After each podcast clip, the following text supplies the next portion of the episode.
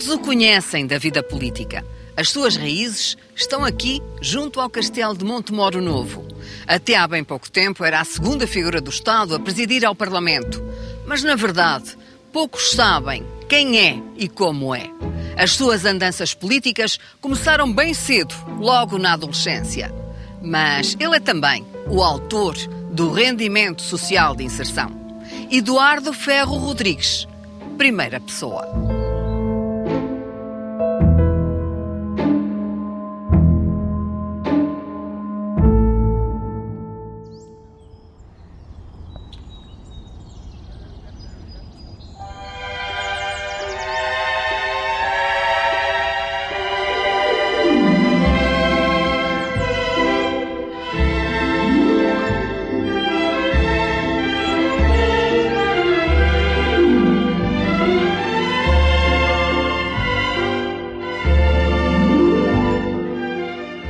Brincadeiras é que se faziam aqui nestas muralhas?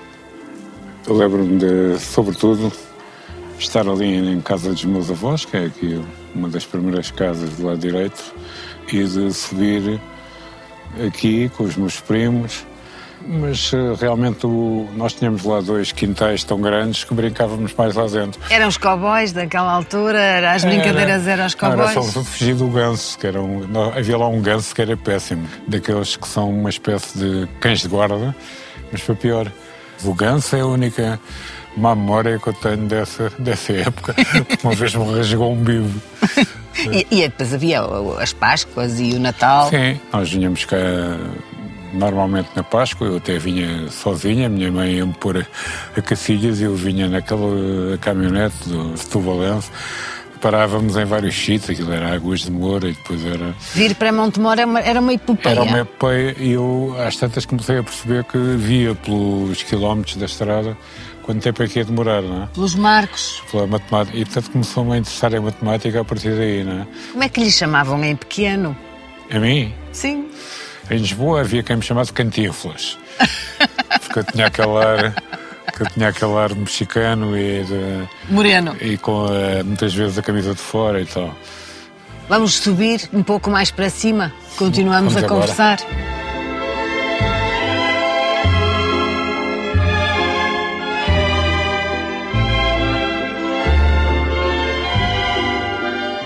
Algumas vezes, à segunda-feira de Páscoa, o meu avô dava-me confiança de me levar à, à caça. E depois havia um- uns almoços com perdidos e com, e com outros animais, coitados. O que é que não faltava nessa, nessa Nada. toalha? É, Havia tudo. o pão Pão, alentejano. alentejano eh, e também vinho. A ideia que tem dos seus avós é de mimos, é de, de muito carinho. Alguma, alguma distância, mas muito, muito amizade, muita afetividade. A minha avó Mariana, aliás, tinha uma coisa que era muito engraçada, que era antes de nós irmos para a cama à noite, dava-nos sempre um, um copinho de, de vinho do Porto para dormirmos bem. Hã? Isto com 11, 12 anos. A figura da sua vida é também muito o seu pai. Sim. Eduardo. Ferro Rodrigues, que poucos portugueses conhecem, mas que foi um homem que teve até projeção eh, mediática dentro daquilo que era a imprensa na altura e, e o mundo do espetáculo nos anos 50 e 60 em Portugal.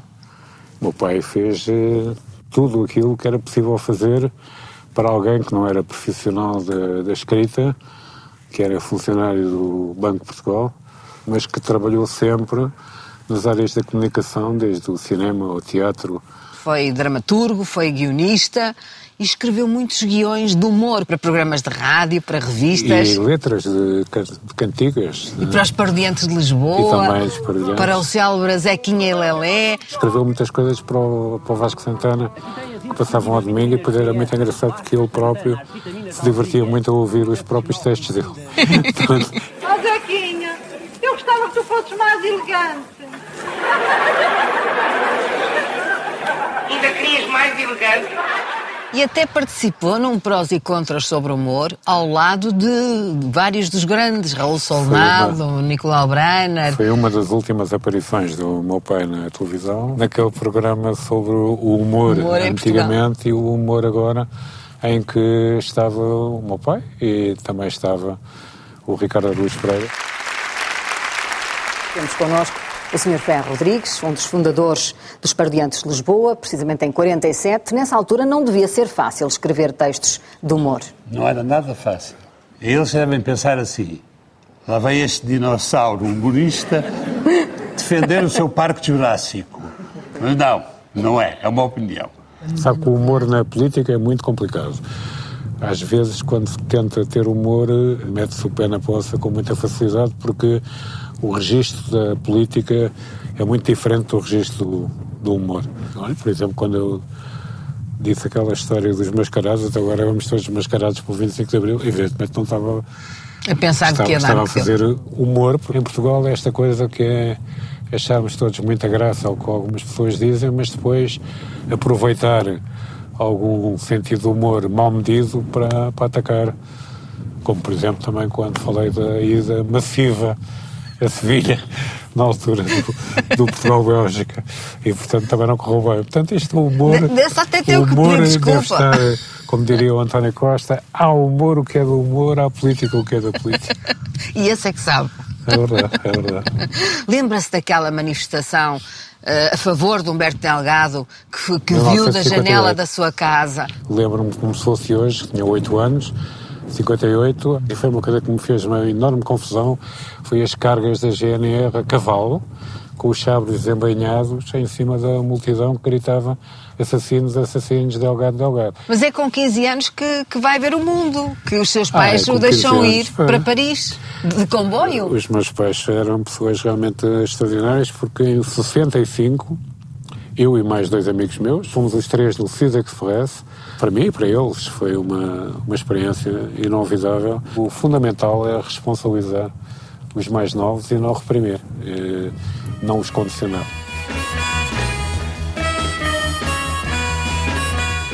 No fim da adolescência, é a música que o conquista. É, a primeira vez que ouvi os Beatles, lembro-me de ouvir o Please Please Me num rádio pequenino e ter dito, isto é uma coisa completamente nova. E tinha para aí 13 anos. O som e a partir de 1968 já estava em económicas, mas fizemos um programa de rádio, eu Esquema e mais 4. amigos. Esquema 4, que depois passou a critério quando fomos obrigados a passar música portuguesa. Só música portuguesa. com a Cidade Meireles, que era a dona do programa, e nós dissemos que Era no Rádio Clube Português. Rádio Clube Português é FM. Por essas alturas, Montemor ia-se afastando. Sim, Montemor foi-se foi afastando, até porque o meu avô faleceu em 67 e, portanto, Montemor passou a ser um, uh, um, uma saudade, mas não uma, uma presença permanente.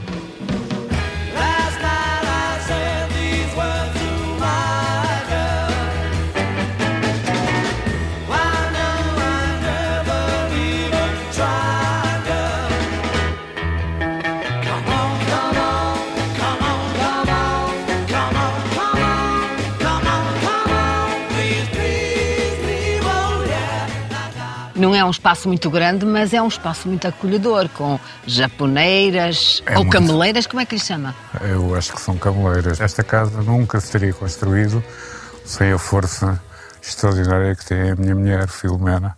Como é que é a Filomena, a sua mulher? É uma pessoa absolutamente extraordinária. Eu só, só posso estar a dizer isto porque ela neste momento não, não me está a ver e, portanto, quando ela puder observar, depois dirá o que pensa. Mas eu acho que sem ela nada disto teria sido possível, porque ela sempre me apoiou, além de ter sido a mãe do, dos gêmeos, do João e da Rita, que já vivem por si só há muitos anos com a sua própria luz. A sua mulher diz que não é politicamente correto. Eu nunca fiz nada para ser politicamente correto no sentido de fazer aquilo que as pessoas esperam que um político faça para ter mais votos. Isso nunca fiz. Fiz sempre aquilo que achava que devia que devia fazer agora.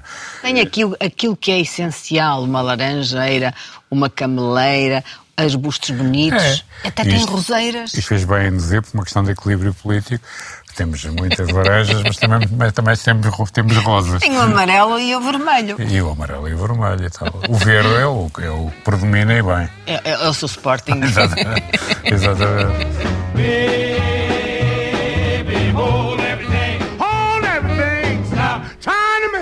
I'm not like I used to be. Através do professor Marcelo Rebelo de Sousa sabemos algumas coisas de si. Ele diz que foi o irmão António, que foi seu colega no ISCEF, que lhe contou.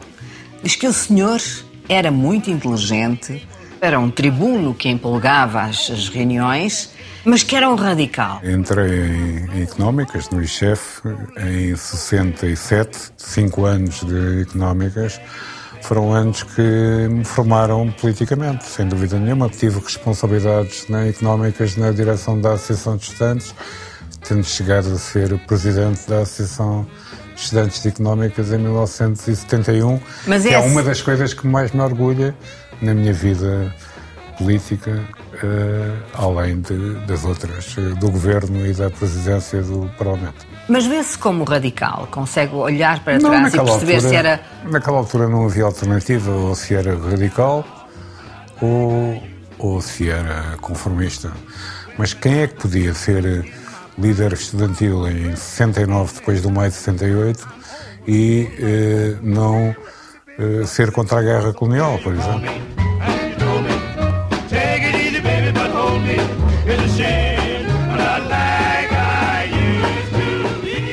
Fazíamos uma coisa que era as chamadas eh, manifestações relâmpago. 50, 60 pessoas, juntávamos todos ali em Campo de Ourique, fazíamos uma, uma paragem ali ao pé da, da tentadora e dizíamos abaixo a guerra colonial durante 5 minutos e depois desaparecia tudo e a polícia não nos encontrava. Acontece que numa manifestação já mais tarde, creio que perto do Rocio, Sim. vai ser Em identificado. 73, no- saímos de Económicas para ir para uma manifestação que estava convocada no 1 de Maio. A PSP mandou-nos parar e disse o João Mário Anjos, que infelizmente já não está cá entre nós, pá, íamos comprar línguas de bacalhau.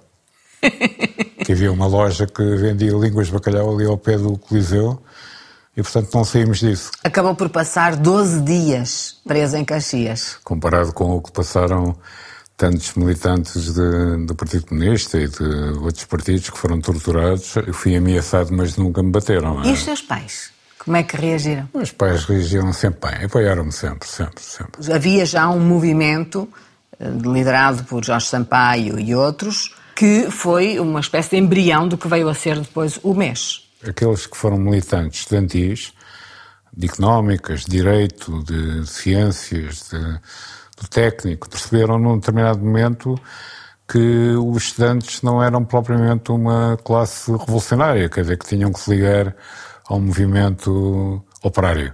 Eu passei por apoiar vários eh, sindicatos, Dos metalúrgicos que, que apoiou TAP. a greve da TAP. a TAP, eh, mesmo dos químicos, que estavam mais ligados a, a alguns estudantes mais da linha maoísta, que eu nunca fui. Porquê que nunca foi comunista?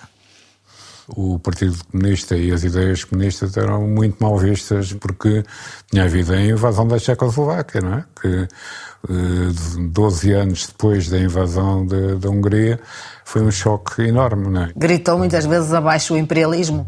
Isso, isso, isso gritei, abaixo o imperialismo, gritei várias vezes. É colocado como a fazer a escola de cadete miliciano em Mafra.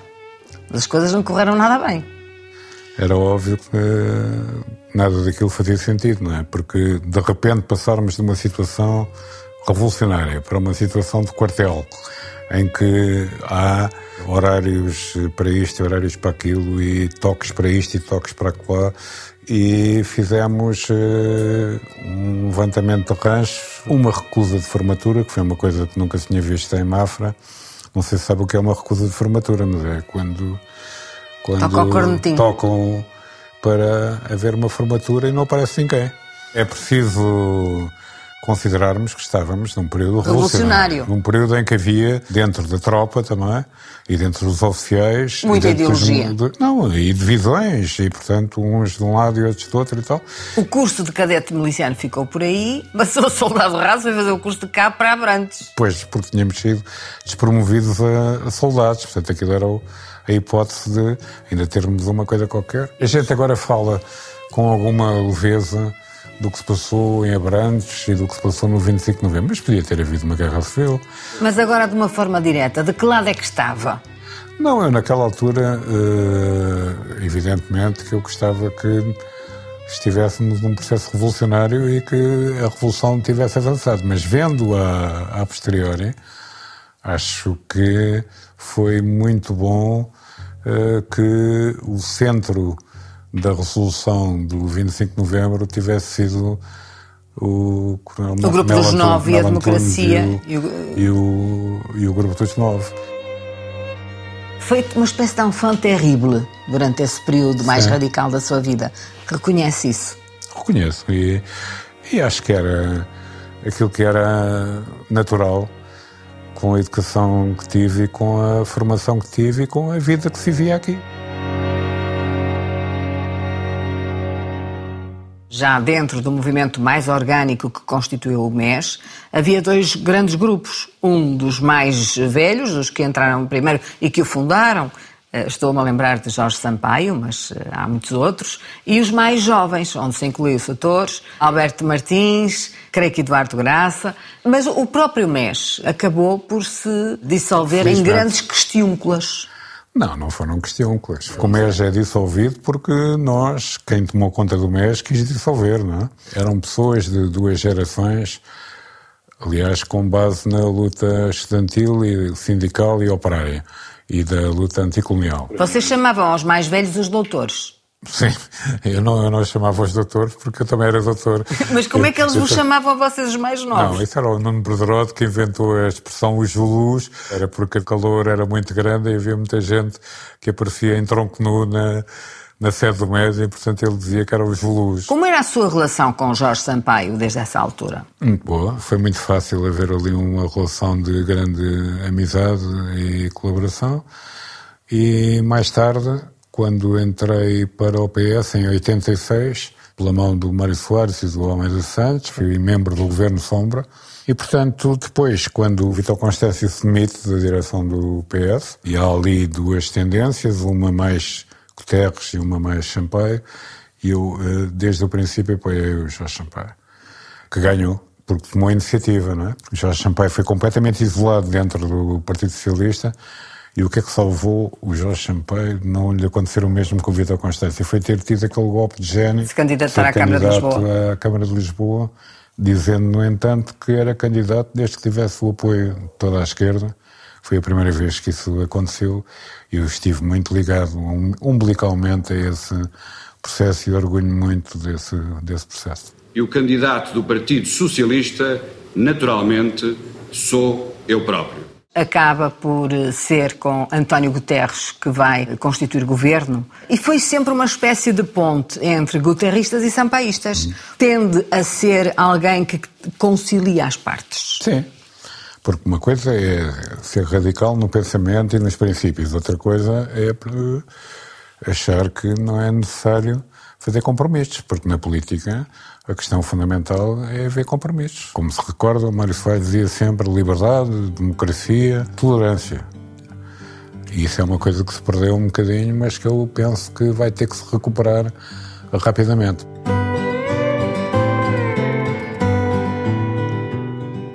Vai marcar dois pontos importantes. Um, a criação do rendimento hoje Mínimo social garantido. de inserção, na altura, rendimento mínimo garantido, e também a lei de bases da segurança social. Uhum. Foram marcos, são os principais marcos de decisão da sua carreira. Se eu tiver que inventariar quatro ou cinco coisas de que eu me orgulho na minha vida política, é, é, o rendimento mínimo garantido estará certamente nessas quatro ou cinco coisas, porque foi um momento particularmente importante, porque as pessoas em geral perceberam que o combate não à pobreza, porque a pobreza é muito mais complexa, mas à miséria total pode ter uma uma afirmação forte por parte do Estado. O Soutor foi ministro por duas vezes nos governos de António Guterres. Esteve para ser uma terceira, porque António Guterres queria que fosse ministro das Finanças. Não, e tive para ser uma quarta porque fui candidato a primeiro-ministro. Mas o governo de António Guterres, minoritário, acaba por cair. E há, novamente, a necessidade de encontrar uma liderança. O Soutor antecipou-se a Jaime Gama ou foi Jaime Gama que não quis? Não, não, está muito enganado. Quer dizer, eu não tinha nenhuma espécie de vocação nem de vontade de ser secretário-geral do Partido Socialista. Fui apenas, isto parece um pouco ridículo, mas é verdade, porque mais ninguém queria. E eu vi-me naquela situação em que tinha que ser eu, porque tinha o currículo dentro do governo do António Guterres para poder ser o seu substituto, e assim fiz. Eu sei que o Eduardo Ferro Rodrigues é o melhor primeiro-ministro que Portugal pode ter neste momento. Vai às primeiras eleições legislativas, logo a seguir, e perde para Durão Barroso por uma margem que era curta. E nessa noite eu estava na sua frente e perguntei-lhe se se ia admitir. E o setor disse que não. Encara ou admite a possibilidade de se meter ou acha que tem condições para se manter na liderança do partido?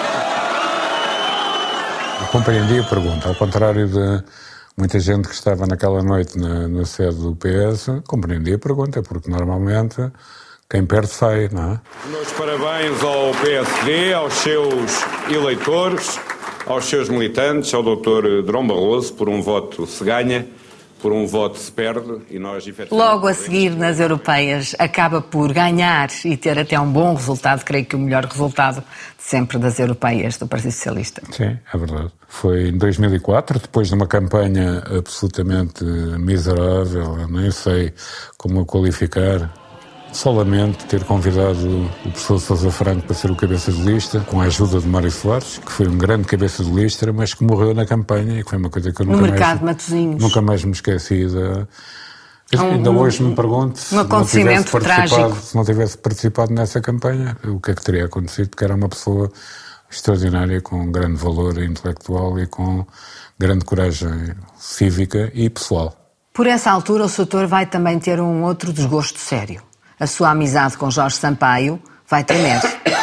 Porque Drão Barroso tinha ido para a Europa, Jorge Sampaio toma uma decisão. Não há eleições legislativas e conduz para Primeiro-Ministro Pedro Santana Lopes. É verdade, é verdade. Não posso escamotear que foi uma grande decepção. Eu, aliás, fazia parte do Conselho de Estado. Eu lembro-me de, depois de ter in- intervindo, de, escrever eh, o texto da minha demissão que à noite anunciei na televisão. O meu respeito pelo Sr. Presidente da República e a minha amizade de largos anos não impedem, antes exigem, que manifeste a minha decepção, discordância e que assuma esta decisão como uma derrota pessoal e política.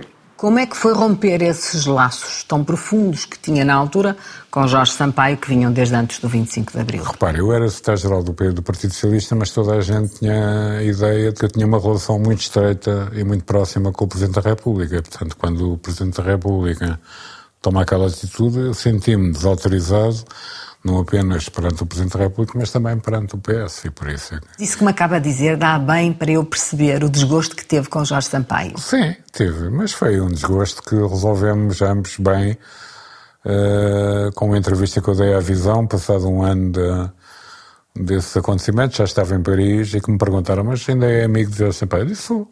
E o Jorge Sampaio telefonou-me imediatamente que, que leu a Visão, e com o estilo que o conhece, muito comovido, e a dizer, pá, muito obrigado por teres dito isto, e eu disse, pá, não, disse aquilo que, que penso. É muito cruel a política, Soutor. É. É, é muito complicado eh, a articulação entre a amizade e a política. Tenho amigos desde que nasci, amigos desde a universidade, amigos da política. Mas os que considero mais ainda são aqueles que tenho desde, desde que nasci.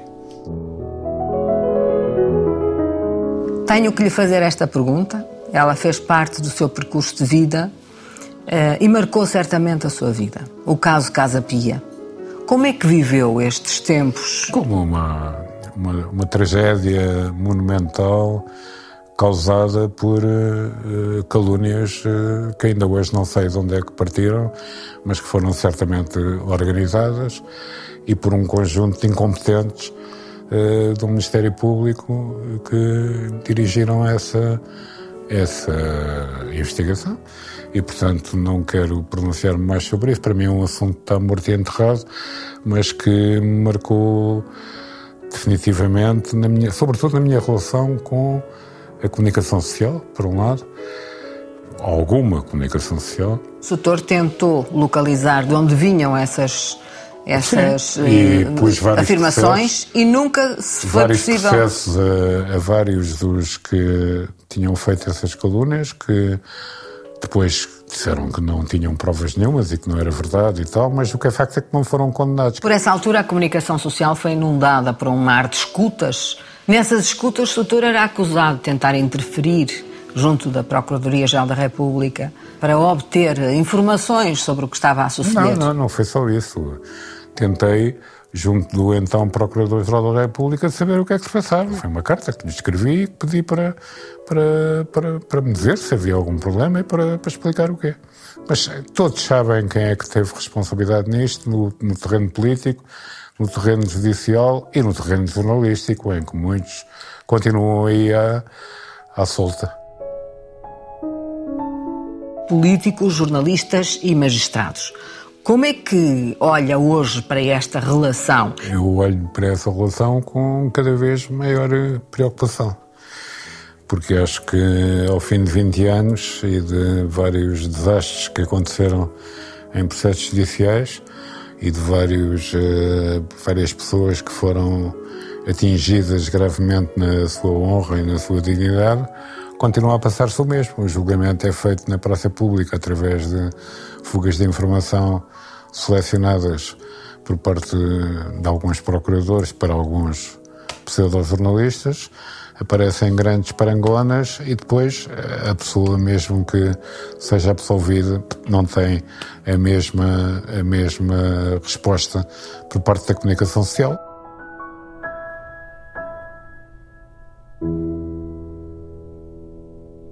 Em 2015, o Partido Socialista consegue formar governo com a, eh, a iniciativa da Geringonça, tendo por base uma maioria parlamentar de esquerda.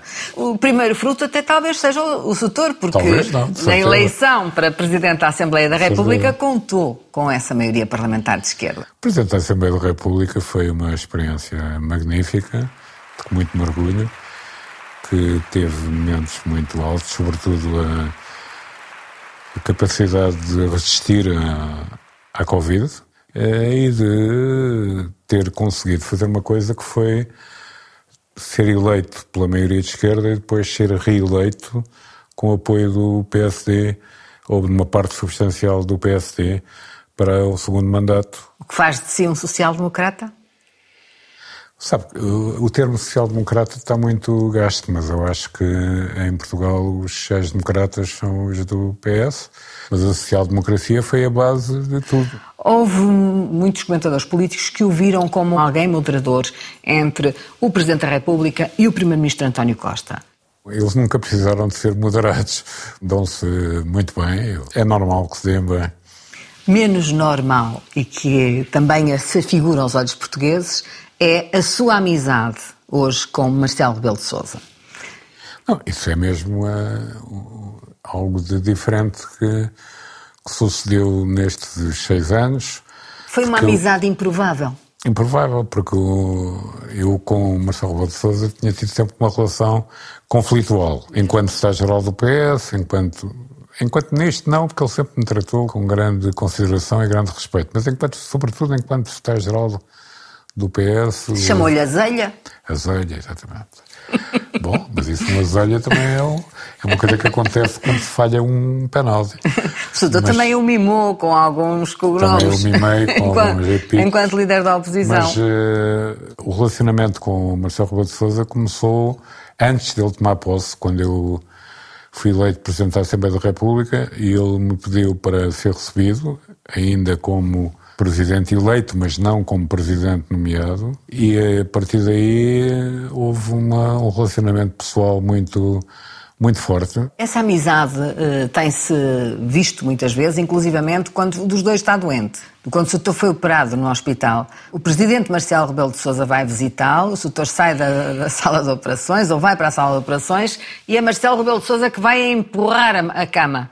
Foi, foi já depois da operação, mas, mas foi num dia de um Sporting Benfica, ia regressar ao quarto e é evidentemente que as pessoas do hospital queriam ver o Presidente da República, sabiam que ele ia lá e depois ele, quando percebeu que eu estava em pulgas, como costuma dizer, para ir para o quarto, conduziu o meu o meu carro, como é que se chama? A sua maca? Ma... Não era a maca, era, era a cama articulada? Um Sim. Era uma cama articulada. Até ao meu quarto. E foi muito divertido porque os doentes estavam noutros quartos e, e as enfermeiras e os médicos vieram todos observar aquilo. Vá lá que ninguém tirou imagens, porque seria uma imagem fantástica. Mas ele foi extraordinário nessa altura e, e foi sempre muito nosso amigo.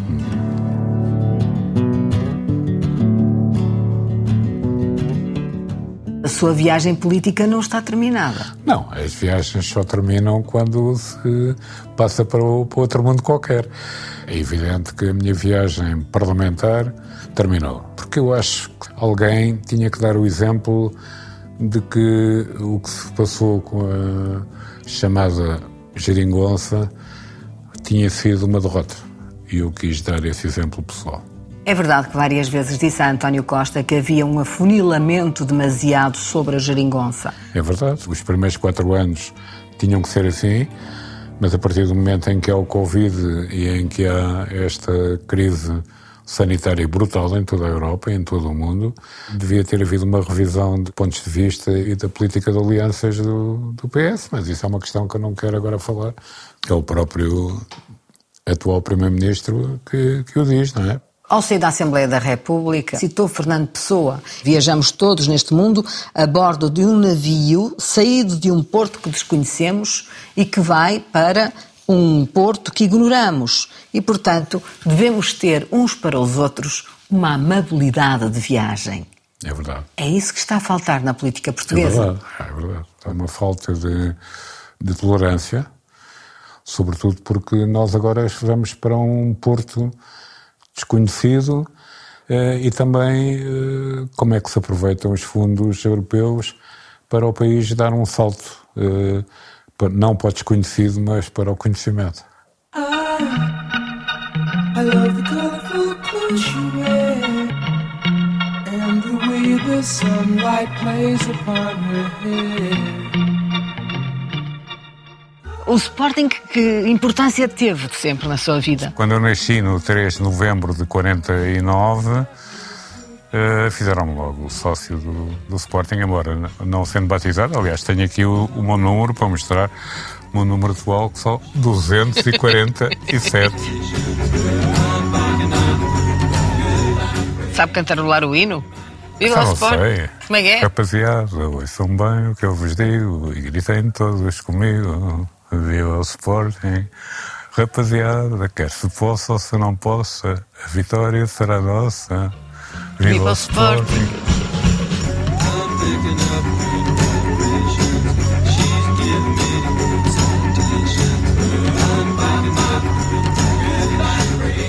Quando tinha para aí 13 ou 14 anos, não me lembro de uma, uma revista que entrava uma brasileira de umas pernas lindíssimas, que era a Berta Loran, e que participou numa peça de revista que o meu pai escreveu e fomos ver o ensaio. A ver o ensaio ou a ver as pernas e da brasileira? As duas coisas. As duas coisas.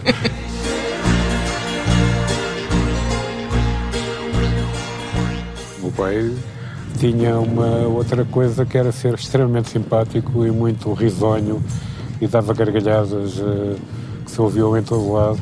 E ele de vez em quando dizia: pá, porquê é que tu és tão trombalazanas? Ainda me lembro de dizer. O termo é muito engraçado. Trombalazanas. Trombalazanas.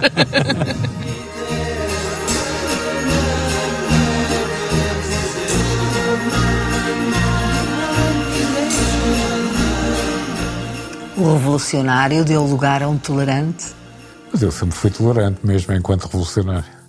E permanece, é esse caminho que agora vai trilhar. Sim. Uh, penso que sim. Quero, quero ser tolerante até ao fim e manter-me revolucionário naquilo que é possível uh, revolucionar.